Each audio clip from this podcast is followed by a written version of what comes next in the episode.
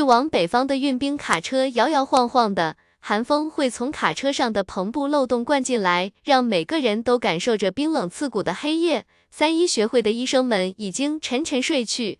任小素看着后面排着长长车队的火种部队，一束束车灯在黑夜里不停摇摆着，随着地面的颠簸而上下起伏。又或许是火种这边已经通过情报手段确认了三一学会的身份与目的。总之，火种现在连看守人员都没给王晶他们安排。这时候，火种自己都不知道自己到底带了什么样的人物进入火种部队。说实话，心地善良的任小素。真不想在火种队伍里待着祸害他们，可火种不同意。每天部队只有在开饭的时候才会进行一个小时的休整，然后便继续出发。王晶等人只是普通的医生而已，根本经不起这样折腾。第二天就开始发烧了，但他们的药都被没收，根本没法救治王晶。正当大家愁眉不展的时候，任小素硬着头皮在部队休整时间里找到火种的军官。对方看着任小素问道：“有什么事情吗？”结果对方看了手表一眼，递还给任小素：“这事是我们疏忽了，忘记给你们发放行军装备，我等会儿会让人给你们送去。”任小素愣了一下。他没想到对方竟把手表退回来了。要知道这年头手表也能算是货币之一，虽然不如黄金硬，但去典当行都能换出钱来，而且价值不菲。那火种军官乐了，就你们这手无缚鸡之力的样子还上前线？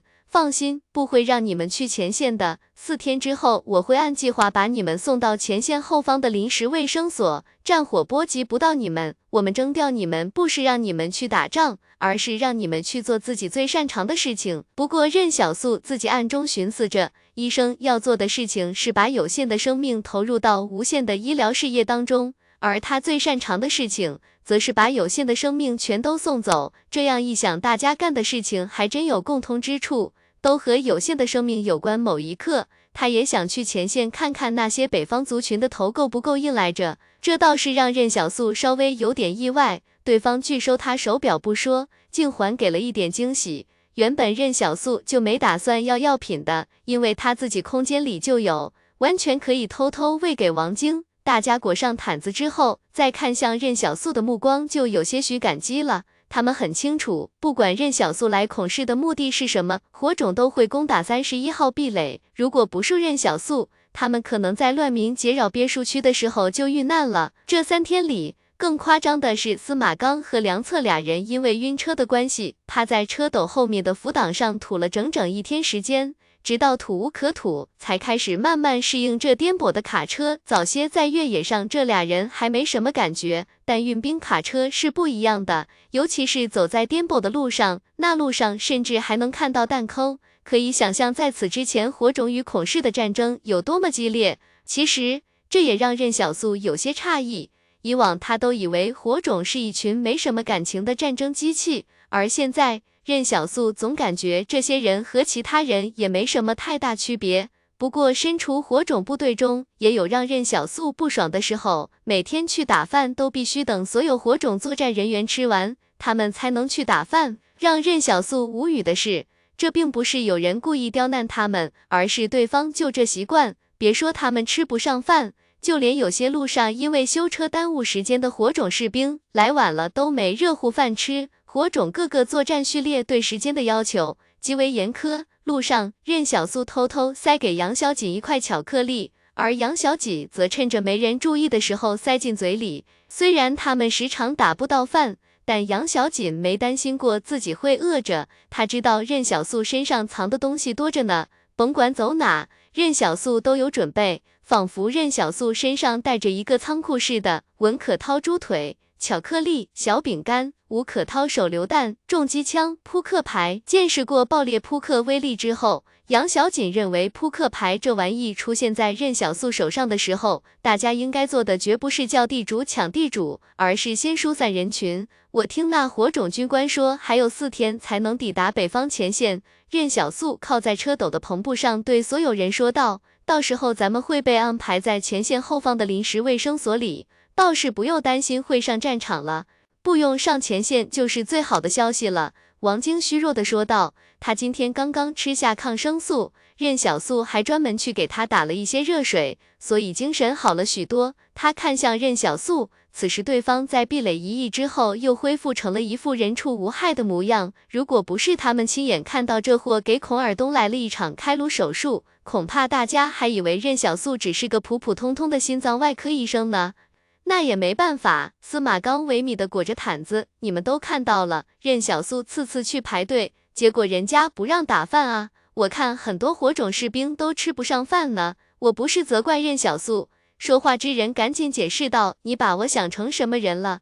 小素为咱们做了不少事情了，我就是觉得他办法多，想看看他有没有好主意。”任小素想了想，说道：“我还是去想想办法吧。”四天时间，如果忍饥挨饿，又是天天睡在车斗里受冻，肯定会出问题的。平日里饿几天也就饿几天了，这舟车劳顿之间在饥寒交迫，搞不好会再病倒几个。说着，他趁火种部队休整的空隙，又跑去找那名火种军官。对方在自己车上看着不知道从哪里送来的报纸。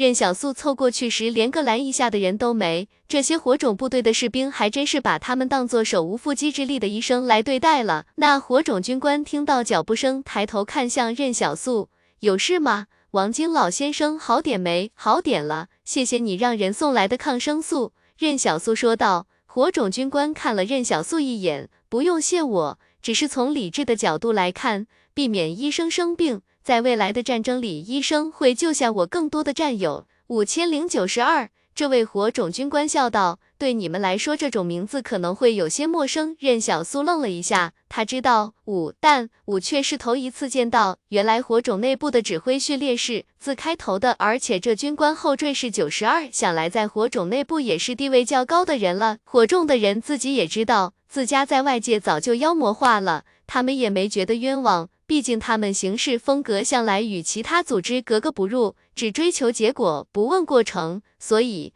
正常人对火种的感觉都是畏惧。可五千零九十二突然发现，面前这少年并没有很害怕他的样子，而且还来找自己两次了，就像邻居之间串门似的，非常随意。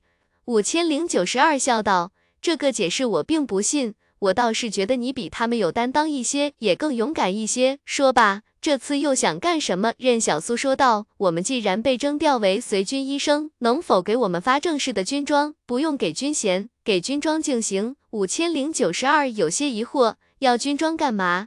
五千零九十二笑了起来，竟然只是为了这个事情。吃饭是很重要的事情。任小素认真说道：“你刚才也说了。”从理性角度考虑，保证军医不出问题，未来才能救你更多的战友。五千零九十二点点头，军装我不能发给你，这是原则问题。不过我会交代下去，往后你打饭不用等所有士兵都打完。不过记住，仅限你一个人罢了。这一次，我没有再拒绝，而是一边将手表戴在手腕上，一边问道：“我看你是还有其他的事情吧？”有任小素说道。这几天在路上，你看完的报纸能不能给我看看？五千零九十二想了想，说道：“这个没有问题。”说着，他就将手里的报纸递给任小素。五千零九十二笑了笑，说道：“我也不知道，只是觉得他有些特殊，想结一份善缘吧。你没发现吗？其实他一点都不怕我们，不管他装的再像，演的再真，眼神是骗不了我的。他瞳孔从未收缩过。”副官疑惑道。会不会是间谍？回去路上，任小素忽然看到临时休整的营地又从南方来了一批人马，看样子人数还挺多的。之前征调他们的这支部队，应该只是负责从西方合围的主力部队之一，而现在应该是其他部队也赶上来了。不过让任小素意外的是，那队伍里似乎还押解着更多的难民，也不知道是不是跟自己一样。被火种公司给临时征调了，还有一小部分则手里拎着一些工具箱，像是壁垒里的技术工人。至于其他的，任小素就看不出来了。一辆一辆运兵车进入临时驻地。这一次的休整时间要比之前都长，足足持续了四个小时。火种部队似乎是打算集结完毕才重新上路的。此时，这条通往北方的路上已经有数万火种部队集结。如果站得高一些，向后看去，临时驻地广阔如海，绵延的车队一眼望不到尽头。而这些人一路奔袭南方。打下孔氏最难啃的三十二、三十一号壁垒后，却丝毫没理会唾手可得的利益，就要返回北方去了。押运着六百多难民的十多辆运兵卡车，停在了任小素他们乘坐的那辆卡车旁边。如果不出意外的话，难民会被集中运送。对比起来，这些人可比任小素他们惨多了。别说有没有毯子了，就连坐的位置都有点挤。任小素他们那辆卡车上总共也就十多个人，位置宽敞的很，而这些人五十多个挤在一个车斗里，所有人都得蜷缩着身子。想到这里。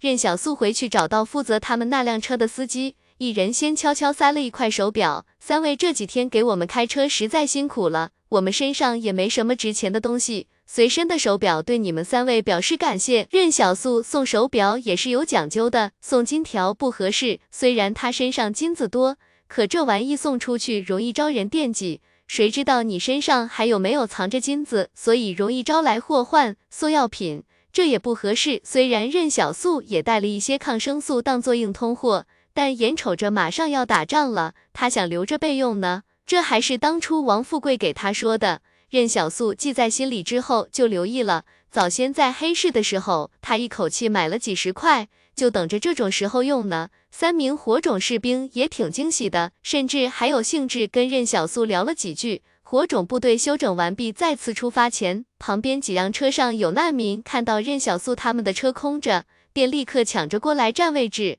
心想总算可以坐得宽松一些了。被踹的中年男子一屁股摔在地上，勃然大怒：“你干什么？”任小素笑眯眯的说道：“这是我们的车，你该滚哪就滚哪去。”“什么你的车？”中年男子身后还有十多人，底气非常足。你们十多个人就占着一辆车，凭什么？话还没说完，坐在驾驶位上的士兵便冷冷说道：“滚蛋，不然把你中午吃的饭都给你打出来。”此话一出，其他难民全都诧异了。这火种士兵分明是向着任小素的啊！司马刚他们诧异的看向任小素，心说他们也不知道任小素什么时候就买通了火种的人。刚刚任小素送手表的事很隐秘，连他们都不知道。任小素乐呵呵笑道。出门在外，心思不多，可活不长久。这不也是为了让咱们大家舒服一点吗？其实，这就是任小素提前递手表的意义所在了。在火种军中，你自己再红也不行，得有人睁一只眼闭一只眼，就跟监狱里的号长一样。号长也是囚犯，却可以管其他囚犯，但这得狱警默许。金子他多的是，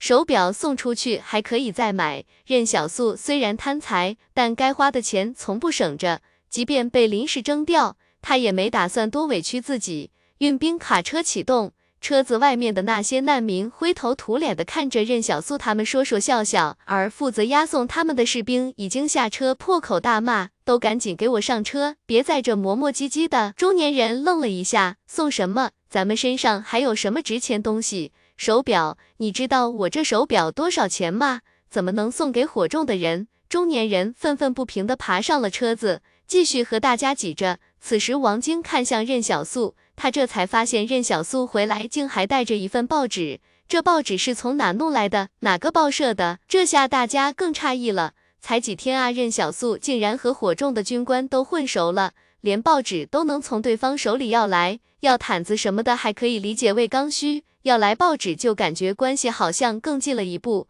任小素解释道：“而且我以后可以和火种士兵一起排队打饭了，到时候你们都不用动，我拿饭盒打回来给大家吃。”任小素此话一出，所有人都喜出望外，而且大家心里都冒出一个想法来，好像这世上就没有这少年解决不了的事情似的。杨小锦坐在车里抱着膝盖，笑意盈盈地看着任小素跟医生们侃侃而谈。其实他也有虚荣心和少女心，不过他不爱珠宝首饰，也不爱一切繁华。继续出发的路上，任小素和杨小锦凑在一起看刚刚拿到的报纸，结果刚看第一眼，任小素就愣住了，因为这一整版讲的都是王氏在边境的驻军，在火种撤离之后，忽然对孔氏发动了进攻，一天的时间里就连续占领两座壁垒，孔氏守军无心恋战，这两座壁垒甚至连抵抗都没有。直接开城投降。在此之后，王氏留下驻军便开拔北上迎敌了。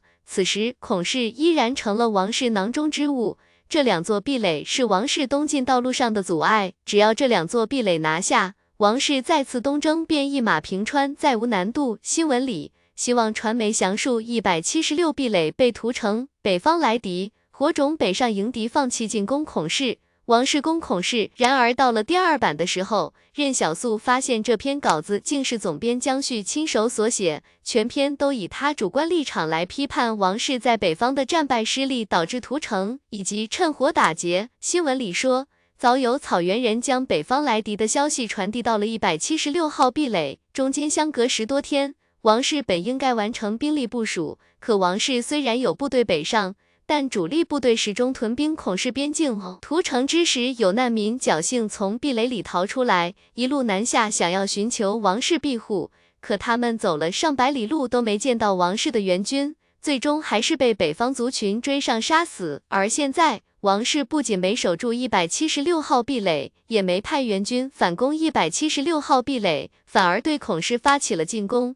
外敌当前，竟还想着如何夺取最大的利益。这让江旭感到深深的愤怒与无力。江旭在稿子中说，中原人应该记住火种的这个决定，也应该记住王室所做的选择。与此同时，江旭还号召整个壁垒联盟同仇敌忾，抵御外敌。屠城之事已经昭示了异族的野心，中原人应该摒弃一切前嫌，团结起来。此篇新闻一出，整个壁垒联盟一片哗然。屠城一词实在让人骇然。王室的冷漠与算计也让大家感到愤怒。第四版则是说，记者采访过程中发现，火种现在面对外敌可能出现的困难，例如医疗条件不够、药品不够、衣物储备不够充足等物资问题。毕竟刚和孔氏打完，在此之前也没想到北方会突然出这种事情，所以准备不够充分。其他财团的壁垒里都是一片群情激愤、谴责王室的声音。很多社会名流出来发声赞扬火种，学生们则开始走上街头为火种募捐。然后所有人翻过第四版之后，看过那么多触目惊心的新闻之后，就会看到第五版的那一句话：不要让时代的悲哀成为你的悲哀。这句话忽然成了这时代里的一束微弱的光芒。任小素放下报纸，杨小锦发现他愁眉紧锁，便问道：怎么了？此话一出。杨小锦就知道任小素在担心什么了。我想应该不会，我姑姑在这种事情上还是有底线的。江旭在如何抨击，他也只是个新闻工作者，没有政治立场，没有派系，杀这样的人会引起众怒的。但愿如此吧。任小苏叹息，一旁任小素挑挑眉毛，但也没说什么。不过杨小锦确定，任小素现在心里一定美滋滋的。到了晚饭时间，还没等运兵卡车停稳呢。任小素就拖着十多个火种发放的铝制饭盒跳了出去，一路奔向炊事班那边。他左手托着六个饭盒，右手托着几个饭盒的高度已经超过头顶。火种部队的士兵看到这一幕都惊了，他们还没见过这样打饭的选手。炊事兵诧异道：“知道的你是来打饭了，不知道还以为你拿着法器来收我了。”任小素把饭盒一一打开，帮忙装满一点。炊事兵无语了。不过上面有交代过，这少年来打饭可以与士兵一起排队，他们也不好说什么。等打完饭之后，任小素又拖着饭盒跑了回去，竟成了火种部队里的一道风景线。之前与任小素发生过冲突的中年人愣住了，刚才那小子可以打饭，我们为啥不能打？这不是搞区别对待吗？火种士兵冷笑道，他是上面长官专门交代过要特殊对待的。你想跟他一样，就去找我们长官啊？怎么不敢？于是难民们眼巴巴的看着任小素他们在车上大吃大喝，而他们只能委屈巴巴的等着火种士兵全吃完，再去吃点残羹剩饭，说不定连残羹剩饭都没有。那中年人此时终于下定决心，走，我把我手上的这块表送出去，我就不信咱们还吃不上一顿热乎饭了。等对方收下我的表。咱们就把这些人从他们车上撵下来啊！中年人惨笑着说道：“我来给长官送点东西。”士兵冷声道：“回去吧，长官说了，你不配带病更新，是不是可以求点月票？”我都佩服轻伤不下火线的自己。这些天三一学会的人，就算吃上饭，那也都是火种士兵吃剩下的东西了，而且大锅饭剩出来摆放将近一个小时的时间，早就凉了。当下这季节，原本身体就是冷的，再吃上一口冷饭，别提多难受了。而且那些残羹剩饭里肉基本上看不见，最多就是给浇点肉汤。而现在呢，饭盒里白花花的米饭上面铺着红烧鸡块，米饭被肉汤浇成了好看的酱油色，看起来就非常有食欲。眼瞅着这么多天大家都没洗澡，再加上风餐露宿的睡在卡车里，一个个脸上灰不溜秋的，看起来跟难民也没啥太大区别了。任小素把一个饭盒打开后递给王晶。老爷子趁热吃吧。王晶看向梁策等人，笑道：“你们也不跟人家任小素说声谢谢。”来自司马刚的感谢币一。梁策乐呵呵笑道：“小素，咱们之间这关系就不说感谢了，以后有事。”任小素打断道：“你还是说谢谢吧。”梁策，谢谢。来自梁策的感谢币一。车斗内所有人忽然笑了起来，大家也不知道为啥要笑，也不知道到底是什么触动了大家的神经。或许是一顿饱饭，也或许是任小素非让梁策说谢谢。只是这笑声传到其他难民耳朵里就没那么舒服了，甚至还有点刺耳。要知道，今天晚上任小素他们是吃饱了，可其他难民全没排上队，只能等着明早看还有没有机会。这时候，任小素他们卡车的车斗外面传来弱弱的声音：“那个，打扰一下，这次来的难民是个瘦瘦高高的年轻人。”他看向任小素说道。我这有一枚金戒指，可不可以从你这里买几顿饭？车内所有人面面相觑。王晶虽然是三一学会医疗队的负责人，但他绝不会在这种时候替任小素做什么决定。任小素想了想，便拒绝道：“不好意思，我这也是经过火种那边人允许才能打饭的，这事我做不了主。你与其找我，不如直接去找火种的人。”在任小素眼中。他跟火种打交道次数多了，所以并不会有害怕的感觉。但普通人面对破城破家的敌人，可就不这么认为了。不过任小素没再理会对方，他现在就是要护着三一学会的人，其他人他管不着。万一火种的人一看你竟然还暗中收别人的钱，结果连三一学会这边的饭都不给了，怎么办？老爷子，天下需要帮助的人太多了，不差他一个。任小素冷静回答道。您是觉得我做错了吗？不不不，王晶摇摇头，只是突然有点难过，有点心疼。你这么好的孩子，一定是经历过很多苦难，才会做出这样的选择。你并没有什么错，我也没有立场批评你，只是不知道这是到什么时候才能好起来。王晶说的没错，是这个世界教会了他如何与世界相处。那些年他吃过的苦数都数不清，怎么还有心思去帮助别人？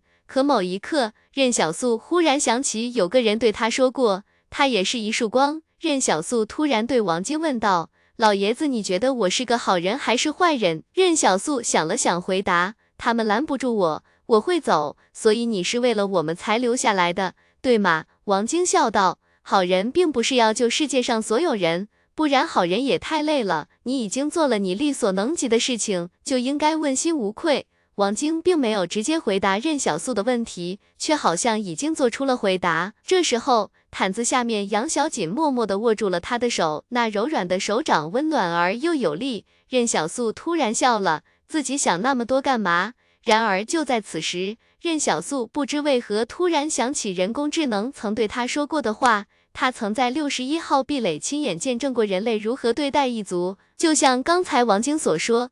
人类做出的任何一个抉择都由过去的经历来决定，那么人工智能诞生到现在，犹如出生婴儿般经历着自己的人生，他所看到的是否会决定他未来的选择？就像任小素当初看到张宝根被一百一十三号壁垒士兵抓走一样，他当即就决定隐藏，并把一百一十三号壁垒当成了假想敌。现在隐藏着的人工智能，不就像是当初隐瞒了超凡者身份的自己吗？想着想着。任小素糊里糊涂的睡着了，他和杨小锦紧握的手始终都没有松开。第二天早晨，待到火种部队再次休整开饭的时候，任小素果断的拖着两摞饭盒就冲向炊事班，看的那些炊事兵眼角直抽，生怕任小素对他们喊一声“我叫你名字，你敢答应吗”之类的话。五千零九十二看到任小素就乐了，一大早的就来串门啊？你还真当这是自己家了？那啥，任小素看着军官手里的报纸，你这一张报纸给我看看呗。五千零九十二听到任小素说的话，都给气笑了。你还真不拿自己当外人啊？不过说归说，他还真把第一张报纸递给了任小素。结果火种的临时驻地就出现了奇怪的一幕。身为主力部队中级别最高的长官之一，五千零九十二坐在越野车后座上，悠闲地看着报纸。在所有人眼中，这俩人身份地位相差极其悬殊，但这俩人好像都没太在意似的，相处得十分融洽。而且五千零九十二看完一张报纸后，还会主动递给任小素，任小素也很理所当然地接到手中。那些还在排队等着打饭的难民都看懵了，这小子到底什么来头啊？关系这么硬，这特么是难民？任小素看着报纸，今天的事情基本没什么新鲜的，就是讲火种主力部队正在赶往北方战场，北方族群与王室在白文山一线发生接触，双方谁也没占到什么便宜，都只是在试探阶段。然后就是一些零零碎碎的信息，比如清河大学的物资已经准备完毕。今天下午第一批就会出发，随行的不仅有押送货物的洛城卫戍部队，还会有一些学生前往前线充当志愿者。例如王氏这边就已经拒绝了周氏的物资援助，大家都觉得王氏拒绝纯粹就是不想给周氏集结部队的理由而已。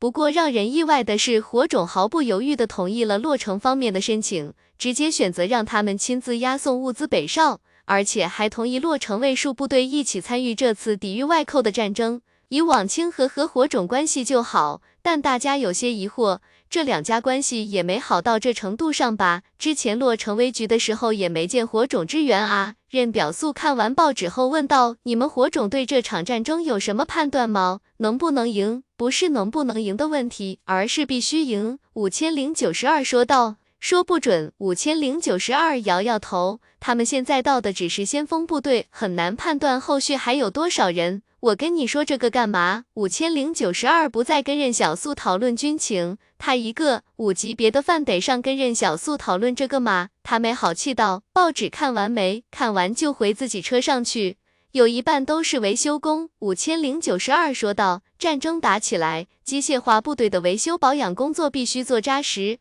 坏掉的车子一分钱都不值，其余人要么是孔氏以前的高层捉回来方便审讯，要么就是一些研究人员。任小素心说，难怪他之前看到有几辆卡车都运的是资料和着火种，是把孔氏的一些研究成果给一锅端了。对，五点点头，那他们可未必愿意上前线，可是要死人的。任小素撇撇嘴，不愿意也得愿意。五说起这事来，态度极其坚定，为了这场战争。我们连自己都可以随时牺牲，他们为何不可以？任小素点点头，这才是火种应该有的模样吗？完全不拿别人当人看的。不过任小素发现，这些火种的人也挺狠的，因为他们不光对别人狠，对自己也狠。想来在火种眼中，这北方族群与实验体一样，都是异类，而他们自己则是负责守卫中原人类的角色。虽然中原人并不认可这个说法，五千零九十二看了任小素一眼，你是不是觉得我这么做对他们有些不公平？任小素没说话。任小素寻思着，我这话说的倒没啥毛病。真要是火种在北方被团灭，那南边这些人就算不被征调，也是死路一条，无非早死晚死的区别罢了。武继续说道：“我们这是为了中原人类的存续。也许你会想，中原这么多人呢，根本不用担心会死绝啊。但我倒是觉得他们脆弱不堪，如今是一点风浪都经受不起了。你知道灾变前一座中型城市居住多少人吗？一千万人。现在呢，一座壁垒不过几十万人。灾变前的人类文明是何等的强大，可现在还剩下多少人？五千零九十二感慨道。”你永远不知道灾难和明天到底谁先来。我知道其他人不理解，但我们也不需要他们理解。当灾难再次降临的时候，拥有强大身体素质的新人类一定会活到最后。不是每个人都像超凡者一样幸运，但火种偏偏能把这幸运带给所有人，只是现在技术还不完善罢了。说着，任小素朝他们的卡车走去。离开时还摆摆手，明天见。我愣了好半天，怎么他们俩突然搞得像朋友似的？还明天见。回去路上，难民们看到任小素在这火种部队里俨然成了身份最特殊的难民。好多火种士兵见到任小素，竟然还会主动打招呼，甚至还有火种的士兵给任小素让烟。任小素现在在火种部队里身份确实特殊，毕竟能和五一起看报纸。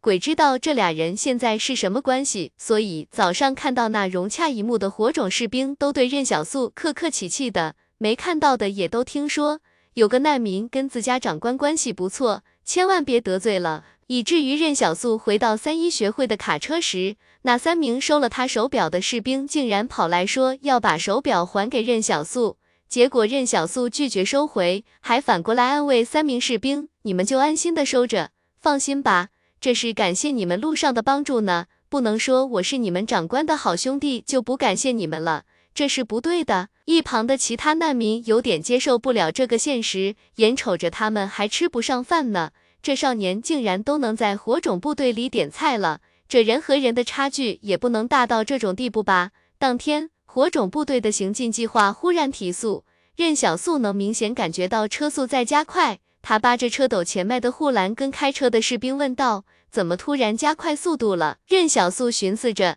看来这北方族群是对中原发起了全面进攻啊，竟然要连同王室和火种一起打。这是太过自信呢，还是说压根不了解中原的情况？他坐回车斗里，看着漫长的车队跨越山河。这一刻，任小素忽然有一种与火种并肩作战、共克时间的感觉。这种感觉很奇妙。原本对立的双方突然为了同一个外敌联系在一起，任小素也说不清这是为什么。如果火种成功了，那么这里的一切将得以保留；如果火种失败了，这山里的溪水也会被血液染成红色。在第三天，火种部队终于赶赴前线后方的最后一个前进基地。可让任小素他们意想不到的是，整个前进基地里都一片兵荒马乱的景象。从前线退下来的老兵们靠在墙边，抱着枪支睡觉，浑身都是泥土的痕迹，狼狈不堪。卫生所外，有人用数百根木桩和铁线搭建了晾衣服的地方，上面挂着床单、衣服、纱布。那些洗好晾晒的衣物上。都还有洗不净的血迹，触目惊心。任小素豁然意识到，在他们赶赴前线的这几天时间里，北方战事远比自己想象的还要残酷。任小素远远望着这一幕，这还是他第一次见到火中的人哭。原来这些人也有正常的情感，也会为战友感到悲伤。之前任小素并没有见过这种情景，在他印象里，那些人的队友死亡了，也不会显露什么情绪。不管是凌晨小队还是黄昏小队，都是如此。此时，那哭喊的火种战士旁边还有他的战友，地上放着一个担架，担架上躺着一位生死不明的火种战士。那卫生所里有人跑出来接收病患，只是他为难道现在卫生所里医生不够？他们都在救治之前送来的病人，你们先把他抬进去瞪一下。火种战士的身体素质要比一般人强大一些。所以衣服子披在腹部也硬撑了将近半个小时的时间。只是身体素质再强也是会死的。快去救人！王晶招呼大家下车。这些三一学会的医生们在路上有过许多的抱怨，有过许多的失望与沮丧。可看到一条生命即将消逝在眼前的时候，他们第一件事情想的就是救人，其他的以后再说。那护士一听王晶的名字便惊喜起来：“您是王晶先生？”这时候，任小素才意识到王晶这名字在医疗行业里是如此的管用。对方只是听个名字，便给了老爷子绝对的信任。不过那护士为难道手术室全都占用了，不是不给您用，而是伤患太多了。这卫生所里能手术的医生全都在救人，有些人都一天一夜没睡觉了。一旁任小素突然对王晶说道：“护士，你直接拿缝合针线过来，老爷子你来给他缝合。”我这里还有点祖传的药膏，应该可以救他。说着，护士转身回到卫生所，端了个器皿出来，上面放着止血钳、缝合线之类的医疗器具。王晶看了任小素一眼，你应该知道，如果没有谨慎的消毒，细菌、病毒留在他体内会有多么严重的后果，你有把握吗？说完，王晶竟然真的开始直接给病患缝合伤口。这火种战士腹部的肠子都被砍断了。整个人已经处于失血的休克状态，按照护士想来，这人应该没救了才对。可王晶却好像非常信任旁边的那个少年。只见王晶每缝合一个伤口，任小素就抹上去一点黑药，他也顾不上这黑药涂抹腹内会不会产生内服的效果，现在得先让对方活下来再说。不远处，五千零九十二一直饶有兴致地看着这一幕，身旁副官想说点什么，却被他拦住了。看看再说。求月票啊，求月票！感谢两位同学成为本书新盟，老板大气。在那位班长被抬过来以前，其实连那几个抬着他过来的士兵都已经放弃希望了。他们虽然不是医生，但也明白，一个人被一斧子劈在腹部，切断了肠子，而且又耽误了半个小时的时间，就算神仙来了，恐怕也救不了。所以士兵们在医院门前哭喊，只是丧失理智的行为罢了。最可怕的是。班长裤子下面不能描述的地方，突然，一名士兵擦干眼泪，喃喃道：“兄弟们，死人应该不会有这种反应吧？那肯定没有啊！班长不是失血过多了吗？怎么还会充血？”任小素一边涂抹黑药，一边心里嘀咕：原来黑药涂抹在内脏上，真的会直接引发黑药的另一个功能啊！一旁的小护士看着这一幕。突然感觉莫名的震撼，一个将死的伤患，不仅心跳、面色都在变得正常，而且还充血了。这时，那躺在担架上的班长咳嗽了一声，紧接着睁开眼睛，茫然地打量着四周。我在哪？那几名士兵大喜过望。班长，班长，你醒了。在士兵们眼里，王晶和任小素的形象开始无限拔高，眼瞅着老班长起死回生。这两位医生简直有着化腐朽为神奇的能力。王晶笑道：“你们的班长应该没事了。”任小素擦擦手上的血迹，站起身来：“我这祖传药膏虽然神奇，但三天之内还是尽量别让他走动，而且千万别觉得自己痊愈了就又跑到战场上去。我建议休养一个月的时间。”这时候，任小素发现四名士兵道谢，竟然一口气给自己加了十二枚感谢币。他忽然眼睛亮闪闪的，转头看向卫生所。之前任小素还在想，伤患如果昏迷的话，那自己的黑药岂不是亏了吗？但现在情况完全不同，如果伤患都是他的战友抬过来的，那么就算患者昏迷着不说感谢，战友也会说啊。而且抬担架过来最少也是两人，也就是平时的一份药能换来双。直到这一刻，我才觉得你像一个医生。如今的任小素双手都是迅速干涸的血液，身上也蹭上了不少的血迹，连擦都擦不干净。这一幕让任小素看起来凉狈许多。在五千零九十二看来，在此之前的任小素根本就不像一个医生，完全没有医生该有的样子。想到这里，五千零九十二交代副官离开，然后对任小素说道：“你是超凡者吧？”此话一出，任小素心神一凛：“长官，你在说什么呢？”我怎么听不懂？不要担心，武笑着说道。身为超凡者也不是什么大不了的事情，不用解释，我有我自己的判断。不过你觉醒的能力确实非常适合当医生。大家都说超凡能力都是精神意志的延续，你能觉醒治病救人的能力，说明你是个心地善良的人。我有什么能力？任小素继续装糊涂。五千零九十二摇摇头，不用继续装了，你该明白以我火种的行事作风。哪怕只是怀疑你，也可以把你抓走。毕竟这是火种的地盘。放心，我会替你保密的。任小素沉默几秒后笑了笑，问道：“为什么不抓我呢？你们火种不是对超凡者的基因很感兴趣吗？”这下轮到任小素疑惑了，为什么不抓了？最近还真没听说过这种事情。因为普通人的基因总有不完善的地方。五千零九十二解释道：“他们现在只对一号实验体感兴趣了。”任小素心中一惊。一号实验体吗？就是希望传媒报纸上说过的那个。但任小素又不能说他去过圣山，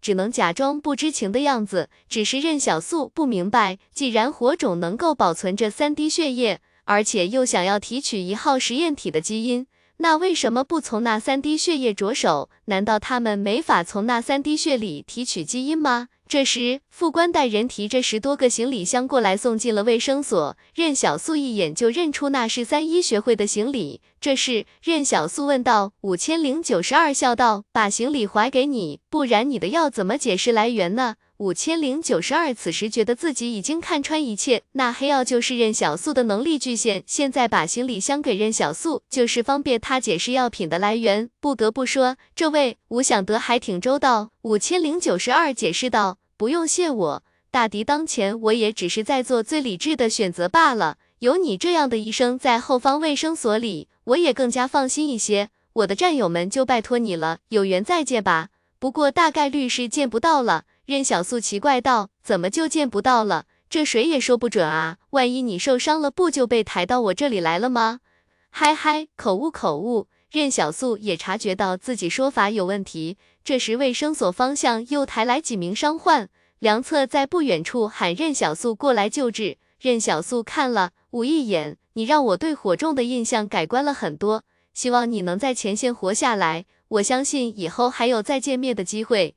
五千零九十二看着任小素离去，他问副官：“部队集结完毕？”集结完毕了。副官说道。不过五千零九十一长官这边并没有停留，直接开赴战场了。他说前线遭遇偷袭，需要赶去增援。既然九十一去了，那我们就可以歇口气。五说道：“让大家洗个热水澡，吃顿饱饭，今晚开拔。”一个救死扶伤的超凡者而已。五千零九十二笑道：“此事不许外传了。有这样的人在后方待着，对你我来说是一种幸运。对了，去找到给他们开车的三个士兵，然后把他们叫过来，我问两句话。”好的，副官说着就离开了。隔了二十多分钟后，领了三名士兵走来，结果五千零九十二看到他们三人手上的手表时，突然怔住了，并小声嘀咕道：“这小子到底有多少手表啊？”行了，你们仨回去吧。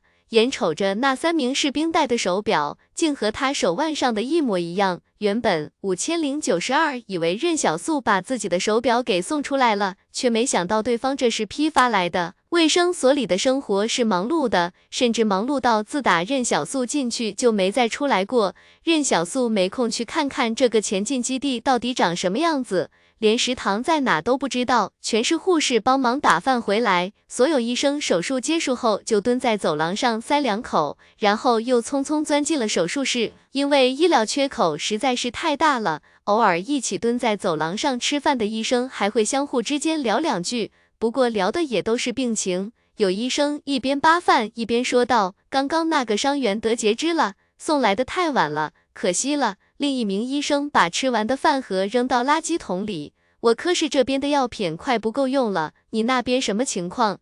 我从早上到现在才第一次走出手术室，不太清楚。走了啊，我那边还有十多个伤员等着救呢。这名医生说完便急匆匆的走了。吃饭的这五分钟，就是他们一天里难得的休息时间了。就像王晶感慨的一样，当战争来临的时候，救人的速度。永远追不上战争伤人、杀人的速度，他们这里连最基本的无菌条件都做不到，就是一个办公室临时改造的，然后护士们推来一个手术台躺椅就开始做手术了。一开始卫生所的负责人表示这不行，没有无菌条件的话，就算做手术也救不了患者，是会出大问题的。王晶和任小素俩人突然成了搭档。孟楠和梁策俩人作为助手，而杨小锦就站在一旁，不停的给王晶递手术工具，担当护士的角色。让王晶诧异的是，杨小锦上手极快，而且工作极其认真。一般主刀医生和护士的配合会出现问题，在手术中，护士应该按照医生的习惯去递工具，例如这个医生习惯以哪个角度来接手术刀、持针器。护士低的时候要倾斜多少角度才能让医生最快速的上手拿到工具，都是需要一段时间磨合的。原本王晶还担心手术期间自己需要改变以往的习惯，但杨小锦只用了十分钟就记住了王晶的所有持械习惯。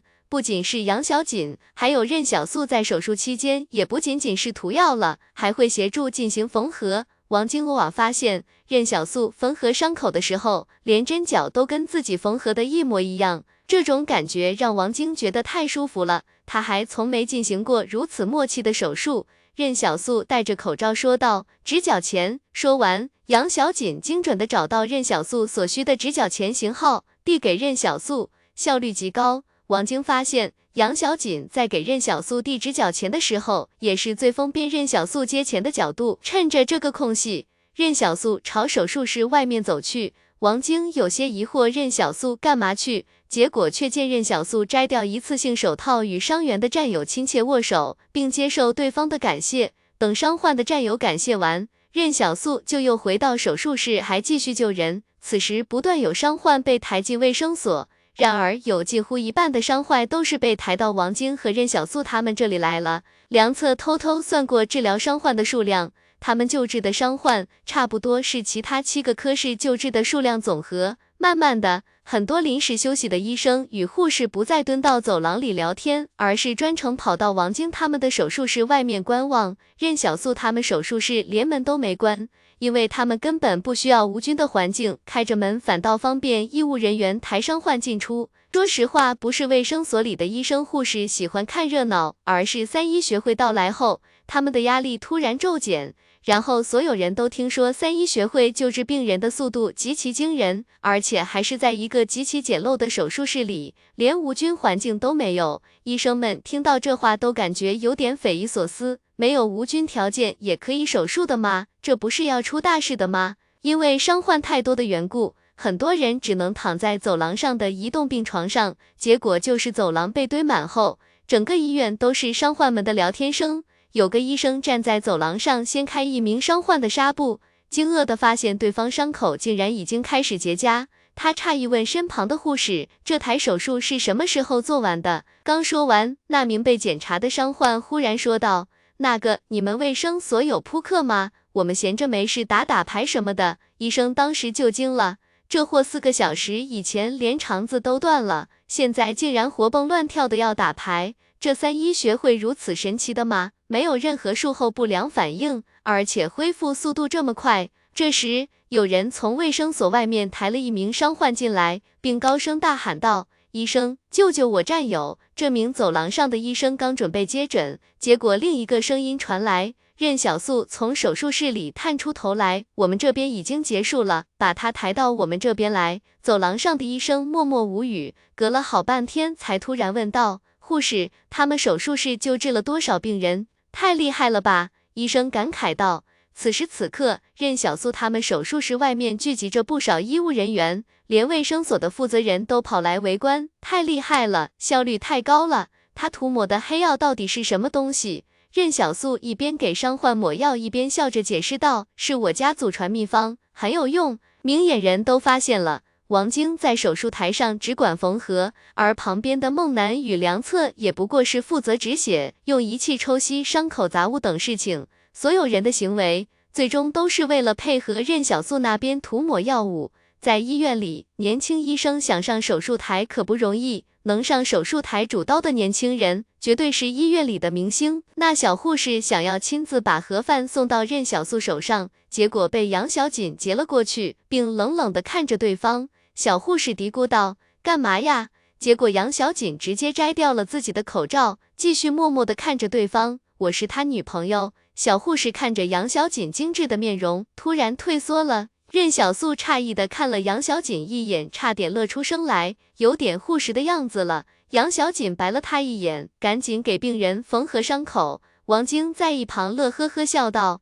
你俩是真挺般配的。进入卫生所后，任小素他们连轴转了二十多个小时，网京早早就扛不住了，换司马刚等人来接替自己的岗位。等任小素累的时候，就由他来亲自顶上。结果就是任小素在手术台上一站就是二十四个小时，其他医生与助理流水一般的换，唯独任小素与杨小锦两个人铁打不动。司马刚和梁策等人累了就躺在走廊上直接睡去。疲惫到大家喊都划不醒，如果不是还有心跳和呼吸，大家几乎以为他们都猝死了。这一幕也惊呆了大多数自诩体力不错的医生。最后还是王晶过来劝阻，不要再继续了，身体才是我们救死扶伤的本钱。我知道你救人心切。但你也没法一下子救治全天下的病人，对不对？这时候，任小素和杨小锦才退下手术台来。当任小素走出卫生所的时候，他看向头顶的阳光，竟觉得有些刺眼。这时，宫殿在他脑海中突然发生：因宿主拯救一百八十八名将死之人，解锁救死扶伤成就，奖励两点自由分配属性。任小素乐了，他给力量提升到了十五点五，而敏捷则提升到十五点一。这一天一夜的时间，他不仅收获了近千枚感谢币，竟然还解锁了一个新的成就。可就在他准备去休息的时候，远征军团的力量一无所知。当灾难降临时，精神意志才是人类面对危险的第一序列武器。说完，任小素扑了上去，将敌人尽数斩杀，只留下一地的尸体。说好只留下一地尸体，那就只留下一地尸体，所以一把斧子都不能留。三个小时后，火种主力部队的前线指挥站在战场之中，疑惑道：“怎么一把斧子都没看到？斧子去哪了？这可是四十多个蛮子，那么多斧子全都带走吗？”前线指挥疑惑道。顿时，他脑海中忽然浮现一个浑身被满斧子的身影，他甩了甩脑子，将这身影挥散。通讯员，帮我接通长官电话。说着，一名通讯员背着无线电通讯器材过来。前线指挥拿起话筒说道：“长官，那山里的狙击手好像在这里被蛮子给设下圈套，给伏击了。”结果，前线指挥梳理了一下语言，纠正自己刚才的说法。其实更像是那两位设下圈套，把四十多名蛮子给伏击了。您听我解释，我这边查验了死亡时间，有五个人的死亡位置和其他人分为两个战场，而且以死亡时间来看，他们死得更早一些。五千零九十二在指挥车里默默无语，他不知道该说这两人胆子太大，还是该说这俩人能力太过恐怖。敢把自己置身蛮子包围圈当诱饵的人，到底有多么强悍？而且问题就在于对方真的将这四十多名蛮子给杀掉了。他甚至能想象到对方在包围圈内杀进杀出的畅快淋漓。昨天他们还刚刚惊讶于这俩人竟然能正面厮杀七个蛮子，今天对方就杀了将近五十个给自己看。五千零九十二在地图上将此处用红笔标注出来。他在通讯频道里冷静说道。这是最后一处预设阻击地点了，现在蛮子应该已经全都退到了龙潭峡谷里，合围已经完成。既然有人帮我们做了前期最重要的事情，那我们收尾就应该漂亮一些，别让人给看扁了。五千零九十二只是简简单单一句话就完成了战前动员，火种的上万主力部队开始在山中挺进，誓死要将蛮子全歼在龙潭峡谷。然后呢？然后他们会继续北上。去北方主力战场上杀更多的蛮子。然而，就在此时，大石山青岩河流域的上游，正有上百名蛮子突然跳进河里，向下游求渡而去。求月票呀，求月票！当荒野上的生物也开始出现变化的时候，河流就开始变得危险起来。早些年还有人下河捉鱼，而如今捕鱼的人都必须小心谨慎。万一鱼没拿稳，搞不好就会被杂食的鱼类一口咬下手指来。恐是因为在东边临海，所以捕鱼业非常发达。可近几年的功夫，这个行业迅速没落，不是鱼没销粮了，而是根本没法出海了。青岩河是大石山内的主干河流，方向为西北与东南贯通。为了通过这条河流，火种甚至专门建造了结实的拱形结构桥梁。而现在，这条青岩河就是五千零九十二主力部队取水的水源地，距离营地最近的河岸。不过三百米距离而已。火种主力部队耗时数天才将蛮子全都逼到龙潭峡谷里去，如今正是收割成果的时候。五千零九十二为了确保主力部队能够对蛮子完成碾压式的合围，就差没有将炊事班给派出去了。所以当黎明到来的时候，竟没人注意到危险正在靠近。这样一来，火种部队就能确保这峡谷内绝对没有一个蛮子可以活着离开。前线指挥通过通讯器材向。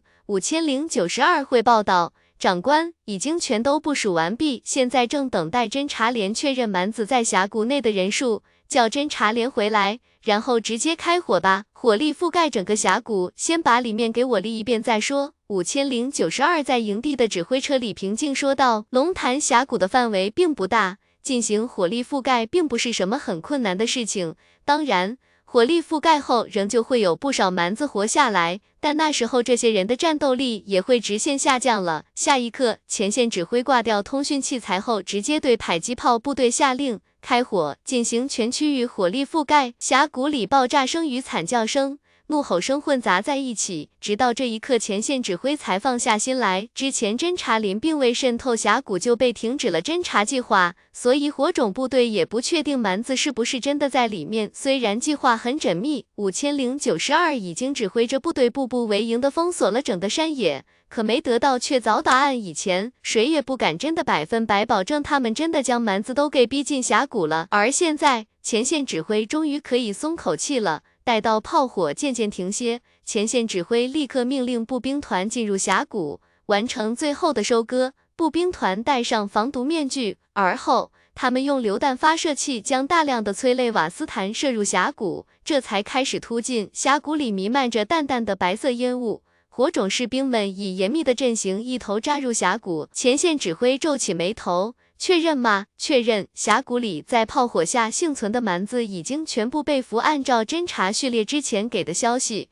这峡谷里明明应该有三百人左右，可这里只有一百多。直接审讯。前线指挥在通讯频道里吼道：“就在峡谷里直接审讯。”问他们其他人在哪里？步兵团的军官心中顿时暗叫不好。他在通讯频道里大喊：“蛮子恐怕正在突袭我军营地，长官是否回援？”前线指挥脸色一变，他对通讯员大吼：“给我连通指挥车！”可通讯员却摇摇头，连不上了。那边没有回应。为首的蛮子冷笑起来：“冲锋吧！”远征军团会记住你们，等将就在中原的土地上建起宫殿，你们的姓名会被刻在宫殿门口的石碑上。说着，他骤然大喊：“远征军团万岁！冲锋！”下一刻，上百个水鬼一样的蛮子狂奔起来，沉重的脚步声在河岸上踏出，犹如战鼓似的声响。十秒，对于一场可能会持续数月、数年的战争来说，